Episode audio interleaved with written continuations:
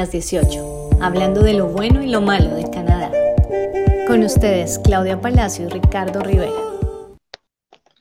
Claudia, ¿cómo estás? Don Ricardo, ¿cómo vas? Muy bien, muchas gracias. ¿Cómo va tu día? Muy bien, afortunadamente. Veo que sigues con problemas en tu pie. Sí, no, hasta, supuestamente tengo que esperarme hasta el 20 de este mes para que me puedan dar el siguiente check up o good to go para continuar o si me toca seguir así por otro tiempo más. Bueno, pues ojalá que te den el good to go, porque me imagino lo que debes estar sintiendo sentado todo el tiempo. Desesperado, desesperado totalmente. No soy algo a lo que estoy acostumbrado a, entonces es bastante desesperante, pero aprendiendo a controlar todo eso. Meditación. Exactamente, muy recomendado a todas las personas que nos acompañan, se lo recomiendo, me está funcionando, entonces sé que funciona. ¿Cómo estás tú? ¿Cómo va todo? Muy bien, afortunadamente, Ricardo. Muy contenta con el, o sea, el episodio de hoy, porque me parece que es un tema que poco a poco se trata en las redes y que puede ser bastante interesante para muchos. No, pues cuando tú me comentaste, cuando empezamos a hablar acerca del tema, fue algo que me impresionó, porque yo tampoco tengo mucho conocimiento acerca de este tipo de programa, lo que es el Student Entrepreneurship. Lo que pasa es que no lo tiene Ontario. Entonces, pues, a ti no te corresponde y la gran mayoría de la gente no lo investiga tampoco. Pero pues para eso estamos aquí. para hablar de esta posibilidad de que los estudiantes sean empresarios y así todos puedan sacar la residencia, porque acuérdate que por norma general cuando uno trabaja en Canadá eh, con su propia empresa, no cuentan lo del tiempo de experiencia laboral, entonces pues no hay puntos en el Express Entry, ¿cierto? Correcto, que es lo que me parece más interesante de este stream del cual vamos a hablar el día de hoy. Entonces, bueno, pues primero para empezar, el mismo nombre del stream lo dice, ¿no? Student. Entonces, esto aplica, es para estudiantes internacionales, ¿correcto? Correcto, pero no para cualquier estudiante internacional. Tiene que ser para los que hayan estudiado programas de dos años en las provincias participantes o dos años de estudio. ¿Tiene que ser específico dos años o se pueden dos o tres años o dos de un año? Mínimo dos años de estudio en la provincia. Perfecto, listo. Entonces ya tenemos esa parte a quien aplica. ¿Hay algún límite de edad para este tipo de programas? ¿O la edad juega un papel crucial? Sí. Digamos que hay un mínimo de edad que es común para todos y es 21 años. Pero yo diría que pues no, no nos afecta realmente mucho porque si tú te graduaste del colegio en país de origen 17, 18 años, vienes y estudias, pues vas a estar por ese orden de los 21 años para el momento en el que estás listo para solicitar tu nominación provincial, ¿de acuerdo? Entonces ese 21 me preocupa, me preocupan más son los límites altos. Y los límites altos los tienen solamente dos provincias, Manitoba, que tiene un máximo de 35 años, y tiene uno sugerido, no es obligatorio, pero digamos que es el que te da mejores posibilidades de ser elegido, que es Alberta, de 21 a 49. Si te pasas a los 50 ya como que de pronto pierdes chancecitos, pero no te han dicho que no. es simplemente que ya no eres candidato, digamos, de prioridad. Tienes hasta los 50, o sea, los programas te permiten tener hasta 50 años para poder hacer este, este proyecto. El de Alberta. Los otros no tienen un límite máximo, tienen un límite mínimo, pero no tienen un límite máximo. Y los otros son Saskatchewan, Nova Scotia y Newfoundland. Sorpresa. Solamente Alberta y Manitoba de las grandes provincias tienen estos programas. Siempre lo he dicho, para mí Newfoundland o Terranova Labrador es una de las provincias más bonitas que hay en Canadá. Tuve la oportunidad de conocer bastante veces y me encanta que yo nunca he ido, tengo muchas ganas de conocerlo porque sí. Es una belleza. es precioso. Pero resulta, Ricardo, que la razón por la que esto, este stream, porque es, es una categoría específica, eh, condición tiene que ser estudiante internacional, no puede ser el acompañante, y que sea de negocios, es porque se trata de darle soporte a la economía de la provincia con la creación de empleo. Ok. Entonces, de allí que veamos que están en las provincias pequeñas y no en las grandes. Las grandes, como Ontario y British Columbia, tienen sus categorías, pero es la categoría de empresario regular, donde tienen una exigencia mínima de inversión o de patrimonio. Y ahí va la otra bomba. Esta categoría para estudiantes no tiene un mínimo de inversión requerida. De, de, prueba de fondos? Ni de prueba de fondos ni de inversión. O nos pide que la compañía sea financieramente viable al final del ejercicio. Oído, esa parte me parece importante. Al final del ejercicio, entonces es decir, yo soy un estudiante internacional, estoy estudiando en alguna de estas provincias, yo termino mi programa de dos años, pongamos un Global Business Management, uno de los problemas más es que hay que cualquier institución pública lo ofrece, incluso instituciones privadas, pues estamos hablando de instituciones públicas ahorita en este momento. Termino mi programa. ¿Cómo, indico yo que como, como estudiante quiero empezar a hacer mi proceso a través de esta ruta? Ah, ah, bueno, ahí dependemos de la provincia. Porque digamos, Alberta, Saskatchewan y Newfoundland, ellos no me piden que yo tenga tiempo de experiencia con mi negocio, me piden que yo presente un business plan y le diga a la provincia, señores provincia, a mí me gustaría irme por el lado de negocios, este es mi plan de negocio y para allá voy. Pero Saskatchewan y Nova Scotia sí me piden que yo ya lleve tiempo manejando mi negocio. Entonces, Ah, ahí depende, depende de la provincia. Y por eso son interesantes estos programas, Ricardo, porque cuando hablamos de nominaciones provinciales, cuando hablamos de inmigración a Canadá, tendemos a generalizar todo. No, pues con un año de experiencia la haces. Eh, no, minutico, pues puntos. Eh, lo que pasa es que tienes que presentar 40 mil dólares de fondos. No, no son 40 mil dólares, depende de cuál sea eh, pues el, el, costo de la carrera, ¿cierto? Entonces, igual aquí con este programa de Entrepreneurs, depende de cada una de las provincias.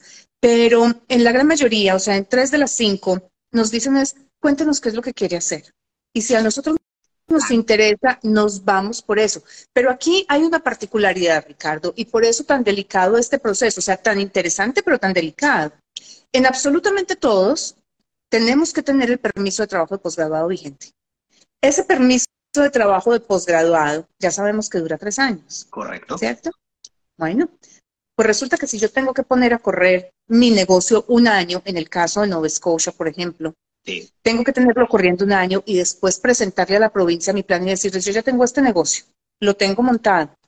Parte de los requerimientos de Nova Scotia es que mi negocio sea solvente, o sea, tenga la solvencia financiera para pagar por mi salario y el de un residente más. Ok. Entonces, si yo arranqué, me fui con toda, pero mi negocio no da, ya perdí un año de PGWP. Wow. O sea, este, este, es un, este es un stream que no es para improvisar. Es un stream para personas que tienen una visión muy clara de negocios, que tienen el conocimiento de negocios y que se han sentado y han hecho la tarea. O sea, no es para decir, no conseguí trabajo, ya llevo un año y medio, pues entonces ahora arranquemos a ver qué hago. No no funciona.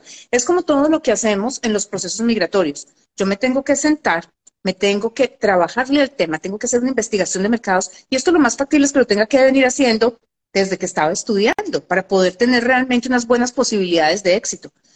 No es que sea nada distinto para este stream, porque igual, si yo voy a llegar a estudiar a Ontario, más vale que yo sepa desde antes de montarme en el avión de venida qué necesito. No es que ya llegué aquí y cuando tenga el permiso de trabajo miro a ver qué hago. No, no, tengo que saber desde afuera. Y este stream es particular, es muy particular en ese sentido. tengo que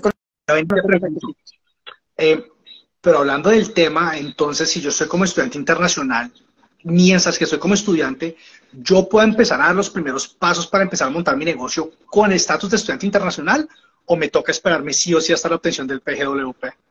Depende de la provincia. No, pero está, bien esto, súper. ¿Qué provincias de las cinco que mencionas o que nos mencionaste ahorita, cuál permite hacer esa, esa, parte? Que yo pueda arrancar antes de, presentar el plan, mm, Saskatchewan y Nova Scotia. Eso, me permite que yo arranque. Ahora, los otros no me lo prohíben.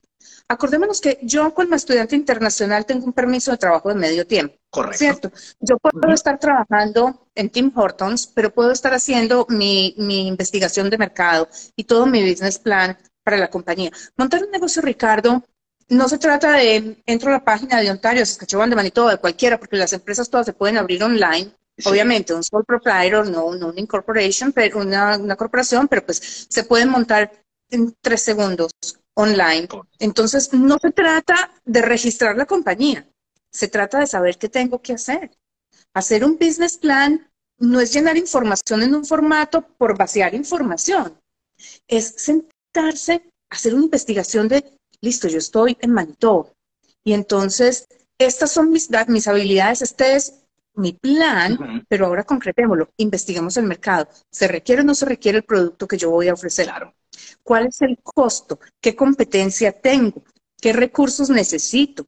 Hay cantidades de organizaciones que son incubadoras, hay, digamos, los, las universidades dentro de, sus equipos de soporte, tienen gente porque hacen parte de los mismos estudiantes y los que están haciendo maestrías que están ayudándole a otros estudiantes. Entonces, vale la pena tomarnos esos dos años que estoy estudiando, que tengo la cabeza funcionando, diciendo, estoy en Nova Scotia, resulta que aquí hay una necesidad increíble de, qué sé yo, de personal support workers, yo quiero abrir una compañía que preste el servicio, pero no de que me traigan la persona a la casa, sino que yo pueda proveer la persona que vaya uno o dos días por semana cuando me necesitan de urgencia para que la hija, que es la que lo cuida, pueda salir una noche de rumba o pueda hacer esto o lo otro. Entonces, pues yo me voy a sentar con la universidad o con el college desde que estoy estudiando, a hacer una investigación de mercados de eso.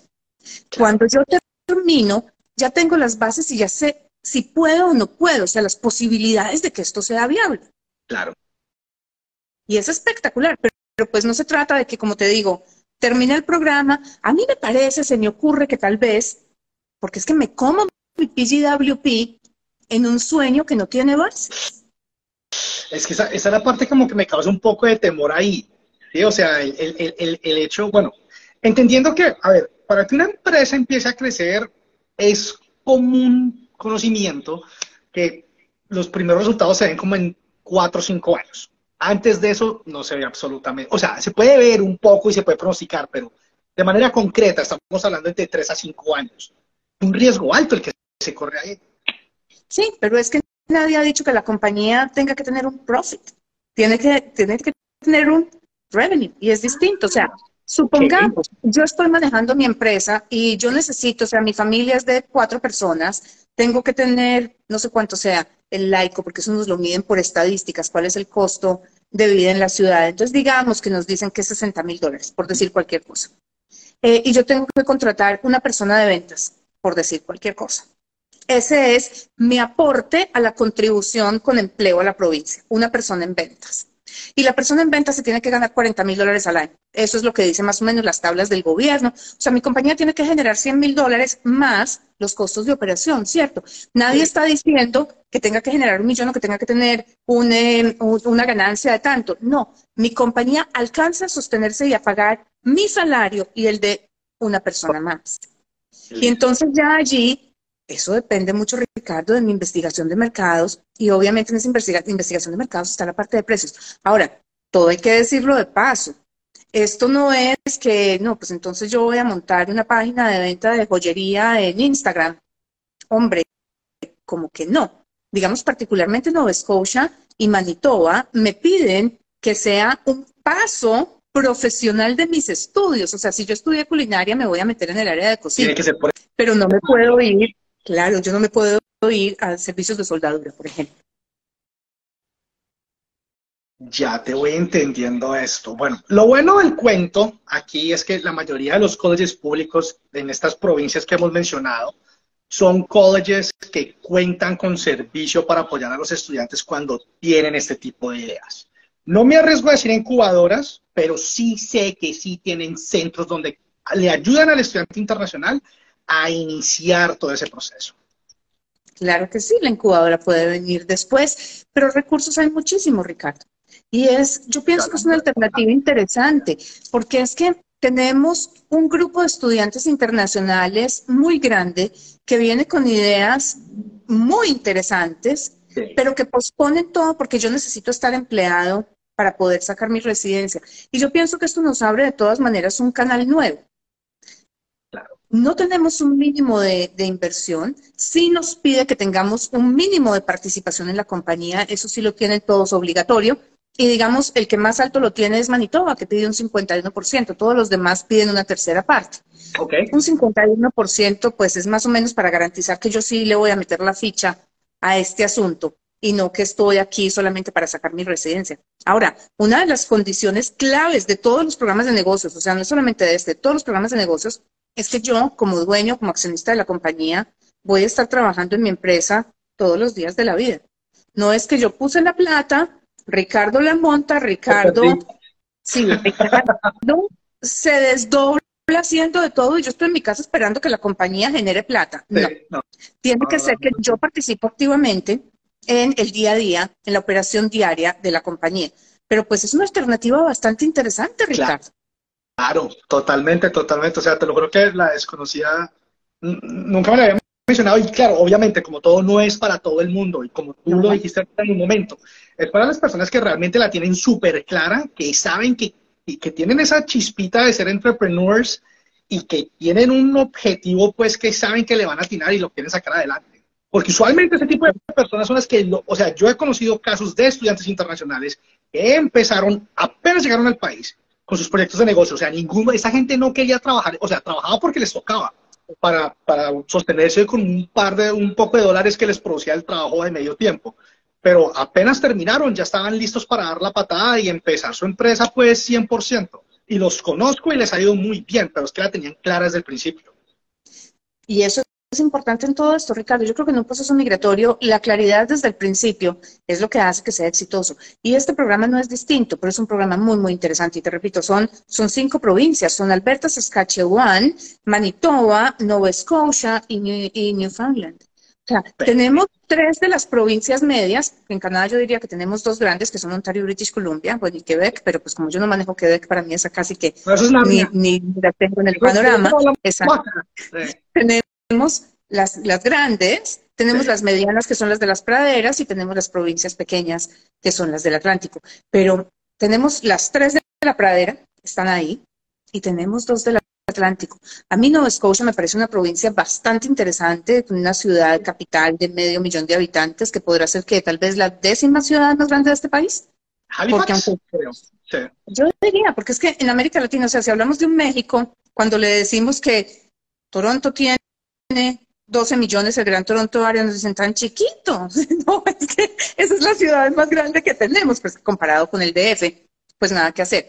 Así que una ciudad de medio millón de habitantes en Canadá es un tamaño bastante interesante, es una ciudad representativa con una economía, o sea, sostenible solita, que no es dependiente de nadie, y puede ser una, una opción interesante para los que están allí, sobre todo porque vemos con mucha frecuencia que las personas que se van para las provincias del Atlántico empiezan a sufrir para conseguir una oferta de trabajo para poder sacar una nominación provincial. Buen tema, buen punto esto. ¿Por qué se debe ese fenómeno? ¿Falta de empleo? ¿Desempleabilidad? ¿Qué es? Ricardo, yo diría que es más debido a que las provincias tienen una, digamos, una base económica que es muy de temporada, o sea, estamos hablando de agricultura, turismo, pesca, pues que son industrias que son seasonal, ¿de acuerdo? Entonces, lo que ocurre es que llegamos todos a buscar el trabajo, em, la gran mayoría de los estudiantes vienen a programas de administración, vienen a programas de ingeniería de sistemas, em, vienen en el área de logística, por ejemplo, veo muchísimos, pero compañías que necesiten este tipo de empleados no son muchas, lo que necesitan una gran cantidad son los cocineros, los meseros, los bartenders, y resulta que se nos acaba el turismo y pues ya no necesitamos 10 meseros en el restaurante, necesitamos 3. Las nominaciones provinciales nos piden que tengamos una oferta de trabajo de año corrido, completico, 365 días. Y si la compañía no te lo puede garantizar, pues estás por fuera. No hay cómo sacar una nominación. Entonces yo pienso que es un poquito eso nos perdemos en, la emoción de, es que es muy fácil sacar una nominación en New Brunswick, eh, porque cuando antes de que estoy estudiando puedo aplicar, no, a ver un momentico, ese programa ya no está vigente, y no, a ver un momentico, necesitamos el soporte de una compañía, y no, a ver un momentico, el problema no es que la compañía te quiera o no te quiera, porque es que nosotros en la oficina tenemos clientes que han estado estancados durante más de un año, que la compañía en un momento les dijo, se llega el momento y nosotros le damos el soporte de año completo. Cuando se llegó el momento dijimos, ok, fírmanos el papel. Eh, a ver, mira, ¿cómo te explicar? Lo que pasa es que no te lo puedo dar. O tenemos una cantidad de gente que está trabajando en tiers, que son cuatro y cinco. Los cinco los quitaron de los programas del Atlántico y de las nominaciones. Entonces quedamos en el aire también, Ricardo. Pero resulta que esas personas que vinieron a estudiar ciencias culinarias en, eh, en, las provincias del Atlántico, que es una de las carreras que más estudian allá, pues en vez de buscar trabajo como cocineros, que se les acaba el trabajo en noviembre o diciembre, podrían montar, ¿qué te parece? Algo de catering. Porque es que montar un restaurante es muy costoso. pero catering no es tan costoso. Y siempre se necesita. Exactamente. Entonces, pues ahí tenemos una opción. Es cuestión de buscar, es cuestión de analizarlo. Antes de montarme en el avión, yo necesito saber cuál va a ser mi paso a la residencia. Y algo también muy interesante de lo que estamos hablando es que estos programas no te exigen una avenida específica. Entonces, ¿qué quiero decir con esto? No tiene que ser tecnología, no tiene que ser salud, no tiene que ser negocios, o sea, está abierto para lo que el estudiante haya estudiado, y perdón la redundancia. Sí, es eh, lo que tú, mejor dicho, puede ser en cualquier área, Ricardo. Las únicas que te piden que sea una continuación son Manitoba y, Nova Scotia. Pero pues tiene, o sea, tampoco le veo cuál es el problema, porque si yo vengo a estudiar, por ejemplo, ingeniería de sistemas, desarrollo web, en, eh, qué sé yo, en Nova Scotia Community College o en Cape Breton University. Si estoy estudiando desarrollo web, pues lo más lógico es que yo empiece a ver la necesidad en la provincia de compañías que hagan diseño web. Nadie dice que esta compañía tiene que diseñar páginas web para negocios que están en la provincia. No. Lo que se espera es que la compañía de diseño web esté radicada en Nova Scotia y qué importa si le hago diseño web a compañías en Ontario. Pero mi empleado y yo estamos sentados en Nova Scotia. ¿De acuerdo? La Nueva Scotia, básicamente, pero se puede hacer a todo. Sí, claro. O sea, yo lo que no puedo es registrar mi compañía en Ontario, salir e irme a trabajar en Ontario. Ya. Bueno, súper, súper, súper interesante este nuevo, es, eh, eh, pues, como te digo, o sea, es algo que nunca había oído y me causa bastante curiosidad. Me gustaría ver cuáles son los números de, la cantidad de personas que aplican a través de este, de este stream pues para su posible residencia permanente en estas provincias. Pues te cuento que la provincia que inició esta categoría fue Nueva Scotia, y si mal no estoy, Ricardo, debe haber sido por ahí 2016, 17. O sea, que ya tiene Sí, sí, estuvieron ellos solitos por mucho tiempo y de pronto empezó a extenderse. Eh, tal vez la provincia más reciente es Alberta, mm, pero digamos que vemos eh, invitaciones a aplicar de Nueva Scotia con frecuencia.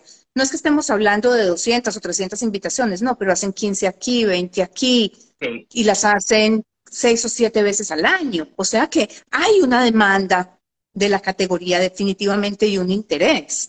Ahora, es como todas las nominaciones provinciales. Esto no significa que yo hago mi año de trabajo, eh, muestro que la compañía tiene con qué pagar mi salario y el del empleado, paso la solicitud de nominación, recibo la nominación y entonces cierro mi compañía y me voy a trabajar. No, yo firmé un compromiso con la, con la provincia. Mi compromiso es crear una empresa que le dé soporte a la economía del país. Entonces, pues yo tengo que seguir con todo mi proceso hasta después de haber obtenido la residencia permanente. Esto no es de me nominaron, me voy y así sea por trabajo. No, no, no. Me nominaron y me quedo. Y me dieron la residencia y me quedo, porque mi compromiso era apoyar a la empresa y apoyar a la provincia. Entonces, pues es eso, pero demanda hay, invitaciones hay, Ricardo. Interés hay. Lo que pasa es que no es mucho. Entonces, de pronto no es que a las provincias no les interese, sino que los candidatos no conocen esta opción. No la conocen. O sea, te lo puedo asegurar. Yo he estado en muchísimas conversaciones con estudiantes internacionales de Latinoamérica que siempre me preguntaban esto. Me preguntan, mire, yo soy dueño de empresa en mi país. Yo soy dueño de empresa en Colombia, soy dueño de empresa en México. Llevo siendo dueño de empresa toda mi vida, pero quiero hacer este proyecto. ¿Qué posibilidades hay para mí de llegar y montar un negocio en Canadá? Obviamente la información que hay al respecto es muy poca, casi nula, entonces la respuesta va a ser siempre no. Primero tienes que estudiar, después tienes que obtener tu permiso de trabajo tipo posgraduación, después tienes que salir a buscar un trabajo que vaya alineado con lo que estudiaste. Y eso puede ser un factor que puede generar un poco de dolor de cabeza para el estudiante, porque si es una persona que lleva toda su vida siendo dueño de empresa, pues lo que menos van a querer es venir acá a, a tener que trabajar para alguien. Lo que pasa, Ricardo, es que esto. Confirma lo que estaba diciendo ahora una persona aquí en el chat que dice, lo que pasa es que muchas veces los estudiantes internacionales se van con una idea muy clara, pero cuando llegan allá hay un bombardeo de información tan grande, pues que se desvían del camino. Y yo creo que aquí es donde es muy importante entender que Canadá no tiene una receta migratoria. O sea, una receta migratoria era hasta el 2015, bueno, hasta el 2014, diciembre 31.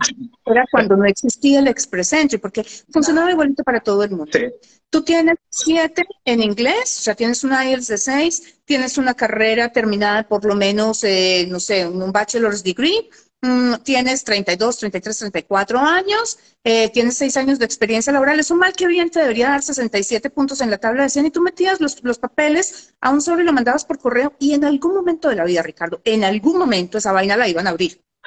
Eso era receta. Lo tengo, lo tengo, lo tengo, lo tengo, lo metí en el sobre Pero esa receta se acabó. Entonces ya hoy en día no es ¿Qué le sirve a todo el mundo? Porque no hay nada que le sirva a todo el mundo. El Express Entry no es para todo el mundo, el Canadian Experience Class no es para todo el mundo, el Federal Skilled Workers no es para todo el mundo, las nominaciones en Manitoba no son para todo el mundo, contrario a lo que dice todo el mundo. Entonces, es, a ver un momentico, Ricardo Rivera. A mí me preguntan hoy en día, ¿qué hago yo con los que estudiaron o con los que quieren estudiar, por ejemplo, recreación para adultos mayores? Esa categoría bajó de NOC. Antes era calificado, ahora está no calificado. Entonces, ¿qué? ¿No? No, claro que sí. Esa puede ser muy interesante en Manitoba. Bueno, ¿y qué pasa con los que quieren estudiar turismo? Dios mío bendito, ni por el diablo Manitoba. Porque no, les va a servir allá para nada. Es que la industria de turismo en Manitoba es muy limitada. Entonces, yo no me voy a venir, bueno, yo, Claudia Palacio, no me voy a venir a meterle 40 mil dólares a un programa de turismo para irme a trabajar de asistente administrativa tres o cuatro años mientras saco mi residencia, la nominación, toda la arandela, para después buscar trabajo en lo que a mí me gusta, que es turismo, porque es que para el momento en el que yo esté listo para entrar a turismo, pues ya lo que aprendí ni sirve, ya me va a tocar volver a estudiar, ¿cierto? Entonces lo que tenemos que hacer es centrarnos en yo tengo un plan. Sí. Mi plan es este y ya lo evalué, ya sé que va a funcionar, no hoy, a futuro. Porque es que mis puntos no son los que tengo hoy, sino dentro de tres años, cuando yo termine los dos años de estudio, el año de trabajo, entonces, ¿cómo voy a quedar con esto? Entonces, si yo ya tengo mi plan, yo lo que tengo que hacer es monitorear que mi plan funciona. ¿A qué me refiero? Eh, yo ya sé que me voy a ir, por ejemplo, a Escoge Provincia, a Saskatchewan, que tiene también el, Graduate Entrepreneur. Ya sé que me voy a ir a Saskatchewan, ya sé que tengo que trabajar primero un año con mi propia empresa para poder aplicar al Graduate Entrepreneur. Ya sé que tengo que hacer la investigación de mercados, ya sé que tengo que estar trabajando en esto. Empiezo a hacer todo mi, mi business plan, a poner mis cosas. Mientras tanto estoy trabajando porque, como dices tú, tengo que pagar la renta mañana, pero estoy pendiente de las rondas de invitación de Saskatchewan. Resulta que yo soy administrador de empresas. Resulta que yo estoy haciendo una especialización en Business Analytics y resulta que mi plan de negocio es montar una compañía de análisis de mercado o de, sí, de marketing research enfocada en pequeñas empresas y resulta que empiezo a ver que Saskatchewan está invitando sin oferta de trabajo a personas con mi código NOC con 69 puntos y yo estoy en 68, eh, yo le trabajo duro a la parte de inglés maestro para subir ese puntico y pongo mi perfil en Saskatchewan. ¿cierto? Pero, ves, es, yo ya tengo mi plan y estoy monitoreando mi plan. No es que tengo mi plan y bueno, ya, ya lo puse en el papel, ahora arranco y me voy, dentro de cuatro años hablamos porque dentro de cuatro años se supone que estoy listo. Pero ¿y si algo pasa en esos cuatro años? Entonces, no, yo tengo que monitorear mi plan. De esto. que el paso. Vale, y, yo, yo, otro, punto muy importante de este, del, tema de hoy son las provincias de las cuales estamos hablando, ¿no? Son cinco provincias, no son de las más conocidas, no son las más grandes, eh, son provincias que también requieren un poco de, ¿cómo lo, puedo, ¿cómo lo puedo poner? El clima no es el mejor de estas provincias, empezando por ahí. Saskatchewan y Alberta no es que tengan el mejor clima y estamos hablando de, eh, perdón, eh, Saskatchewan. Newfoundland, Labrador y ¿cuál es la otra? Ah, Nueva Scotia. Nueva Scotia. Nueva Scotia Newfoundland. No es que tengan el mejor clima del mundo y tampoco las otras dos. ¿Cuál es la tercera? Me falta una. Eh, Manitoba. Manitoba, ok. Entonces, Ricardo, lleguemos a un acuerdo aquí, aunque sea lo único en lo que estemos acuerdo, de acuerdo tú y yo. Vale. En Canadá en invierno no hay buen clima en ninguna parte. Es que estamos en el país más al norte de América. Es imposible tener un buen clima cuando tenemos, o sea, ¿qué podemos hacer en el paralelo o como se llame que estemos Esa banda implica que no puede haber temperaturas por encima de cero noviembre, diciembre, enero y febrero. no, no hablemos de clima. No, es, es, es, es, totalmente cierto. Oye, no, muy, muy, muy interesante esto. Una pregunta. Bueno, me arriesgo, me, meto por Entrepreneurship Stream y, y, armo mi empresa.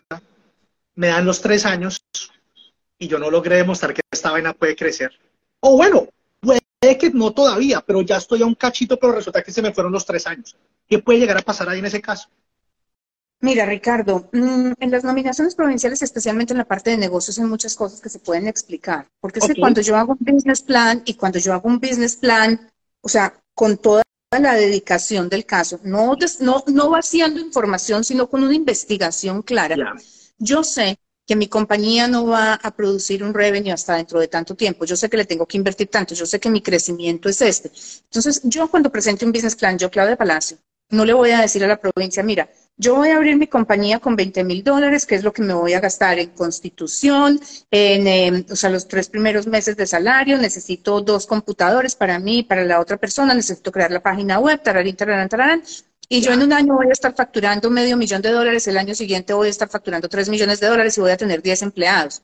Hombre, yo espero haberme sentado con alguien, porque puede que yo no sepa nada de, de negocios, pero las universidades y los colegios tienen gente que nos puede dar apoyo en esto, mm, para decir, a ver, un momentico, eh, está bien que arranque con 20 mil, está bien que en el primer año podamos facturar alrededor de 50, 60 mil dólares, o sea que el primer año vamos a necesitar no un full time, sino un part-timer, pero el segundo año sí vamos a necesitar el full time, y aquí está la secuencia, esto es lo que tenemos que vender mensual, esto es lo que tenemos que hacer. Si yo a la provincia le digo en mi business plan, yo el segundo año voy a facturar 180 mil dólares y me quedo corta, me quedo en 150. Yo estoy segura que la provincia no te va a decir, ¿sabe que se peló en 30 mil, entonces vayas? No Adiós. Va a pasar, Ricardo. No va a pasar.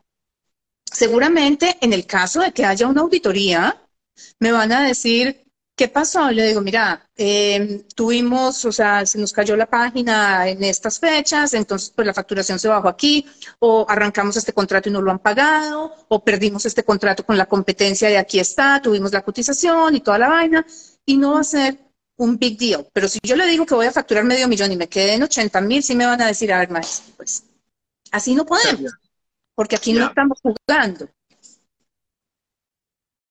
Esa es la pues. historia. Pero antes de que, de que sigamos con cualquier cosa, Ricardo, aquí hay un comentario. Yo sé que nosotros normalmente no miramos esto, pero en vista de que los comentarios quedan allí, mm, hay una persona que dice, Claudia, lo mejor es reinventarse y de ahí aplicar. Y no quise dejar pasar por alto este comentario, porque es que reinventarse está bien, pero no cuando uno depende de un permiso de estudio. si yo me voy a reinventar a los 20... soy muy fan de esa palabra, la verdad. Para este tipo de proyectos Ah, ah. Pero bueno, por favor. Son proyectos de vida, Ricardo, donde yo le tengo que demostrar a un oficial de inmigración que yo tengo un plan lógico.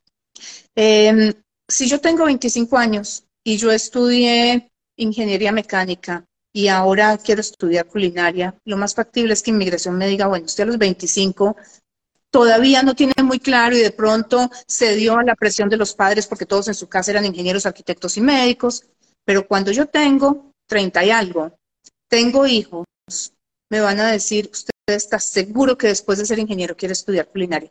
Porque algo que quiero decir yo aquí es, cuando estamos hablando de reinventarse, la gran mayoría de las personas que nos llegan a nosotros con ese tema están de cualquier cosa a culinaria y turismo, porque piensan que son las carreras más fáciles en las que menos van a tener que estudiar. Y créanme que inmigración, ya ese cuento, no se lo cree tan fácil. Y, y sabes que un, ahorita últimamente, como analizando todo lo que es las redes, pues no todo, o sea, lo que logro ver eh, a diario, ese, ese cuentico, la palabra reinventar, ya no lo están usando ya mucho, porque creo que eso, por lo que dices, tuvo consecuencias hace un tiempo. Eh, yo creo que esa palabra, y perdón la expresión, lo va a sacar, yo creo que es una de las palabras más prostituidas que hay en todo este rollo de inmigración, planes de Canadá, estudios superiores, es reinvéntate a Canadá y ven y estudias un programa de negocios, así no tengas un background de negocios. O sea, no tiene concordancia, no tiene absolutamente nada y lo que va a llevar es a un fracaso directo. lo más factible es que termine en una negativa de visa. Pero bueno, volviendo al tema de, los, em, de los estudiantes emprendedores. Tú tienes toda la razón, Ricardo, cuando decías ahora que tenemos una gran cantidad de gente en América Latina que tiene ya un histórico de ser empresario. En América Latina en este momento hay muchísima inquietud con el tema de creación de, negocios. Y yo pienso que es el momento, o sea, de conocer estos programas, de explorarlos, mm, de sentarnos a echarles números, porque es que un business plan es cuestión de números. Eso no es cuestión de contar una historia, es cuestión de números. De ahí esos dos. Números y personalidad. Tiene que ser la personalidad de una persona que. Porque no es para todo el mundo lo que, lo, que decimos acá. O sea, por ejemplo, no todo el mundo tiene el, la chispita para ser entrepreneur. Eso lo tenemos claro. No es como. tiene que ser una personalidad única para poder sacarle provecho a eso. Si yo pudiera usar las palabras de alguien, diría que el entrepreneur no se hace, el entrepreneur nace. Correcto. Tú lo puedes desarrollar, pero el entrepreneur nace. Pero eso no, no está ni mal ni bien. O sea, simplemente son, pues, son habilidades que tiene cada uno. Sí. Mm, pero sí, claro, tenemos en este momento, o sea, yo creo que en, mi generación, en mi país, eso ni siquiera era fomentado. O sea, nosotros nos crearon a todos para ser empleados. Hoy en día nos, crean, nos crían eh, con la posibilidad de ser empresarios también. Claro. Y hombre, para los que tienen esa inquietud, esa chispita, como le dices tú, es el momento de sentarse pues con el departamento que les dé soporte en el colegio o en la universidad y sentarse a botarle corriente, o sea, sentémonos y miremoslo. ¿Cuánto necesito? ¿De dónde sale? ¿Qué se puede hacer? Ya aquí en las 18 hemos tenido un par de, de videos con personas que nos dicen que tan factible es conseguir un préstamo eh, aquí. No es fácil conseguirlo como, como internacional, pero bueno, ¿cómo me puedo financiar? ¿Qué puedo hacer? Aquí tenemos pues participaciones que son la, la mínima es del 33%. Me puedo asociar con algún residente o algún ciudadano canadiense, le puedo vender mi idea, ¿por qué no?